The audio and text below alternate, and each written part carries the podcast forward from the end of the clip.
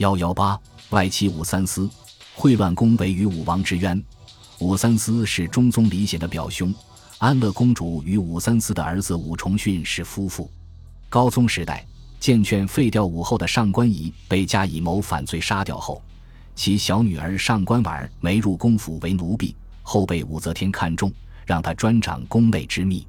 中宗复辟后，对上官婉儿也无恶感，便拜为婕妤，专掌致命诏书。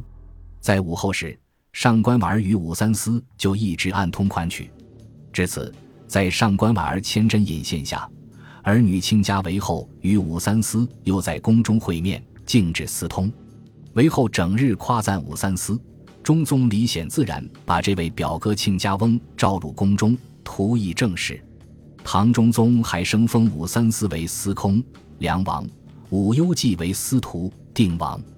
为了安抚张柬之等人，唐中宗下诏，以张柬之、武三思等十六人皆为助己复辟的大功之人。张柬之等人虽被唐中宗表面荣宠，实际已无权柄。张柬之怕武三思等人在唐中宗面前说自己坏话，就派先前曾提携过的考功员外郎崔氏为耳目，让他刺探宫内动静。崔氏是个投机小人，眼见中宗宠信武三思。于是临阵倒戈，把张柬之等人的密谋报告给武三思。武三思马上提拔崔氏为中书舍人，又与韦后定谋，将张柬之等人的坏话说他们事功专权，将不利于社稷。于是唐中宗下诏，以敬辉为平阳王，桓彦范为扶阳王，张柬之为汉阳王，袁术以为南阳王，崔帅伟为博陵王，并皆罢之政事。至此，武王失权，武三思把昔日篡逐的武后就党西召入朝。驸马都尉王同角闻之武王失势，为后武三思会乱宫闱，每与所亲言之，则切齿。武三思闻讯，愤恨不已，派崔氏把这位驸马爷告上朝廷。吴王同角与洛阳人张仲之等人准备杀武三思，废为皇后。唐中宗揭表，赫然大怒，命杨再思。韦巨源等高官旁听，监察御史姚绍之等人主审。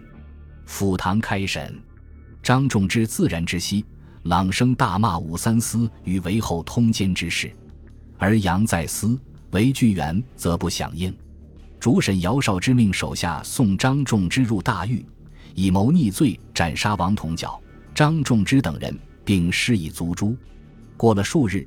武三思又诬告已被外任当各州刺史的敬辉、桓彦范、张柬之、袁术仪、崔光伟五人与王同角同谋，因此这五人也被贬于偏远小州做司马。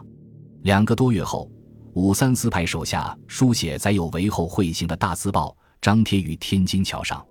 唐中宗震怒，马上派御史大夫李成家彻底追查。李成家秉武三思意志，很快结案。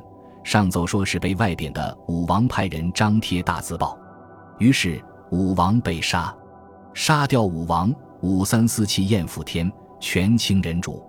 正当他把下一个目标对准中宗太子李仲俊时，景龙元年（公元707年）八月，李仲俊率左羽林及千骑三百多人，突然冲入武三思府中，力斩武三思、武重训父子以及党徒十多人。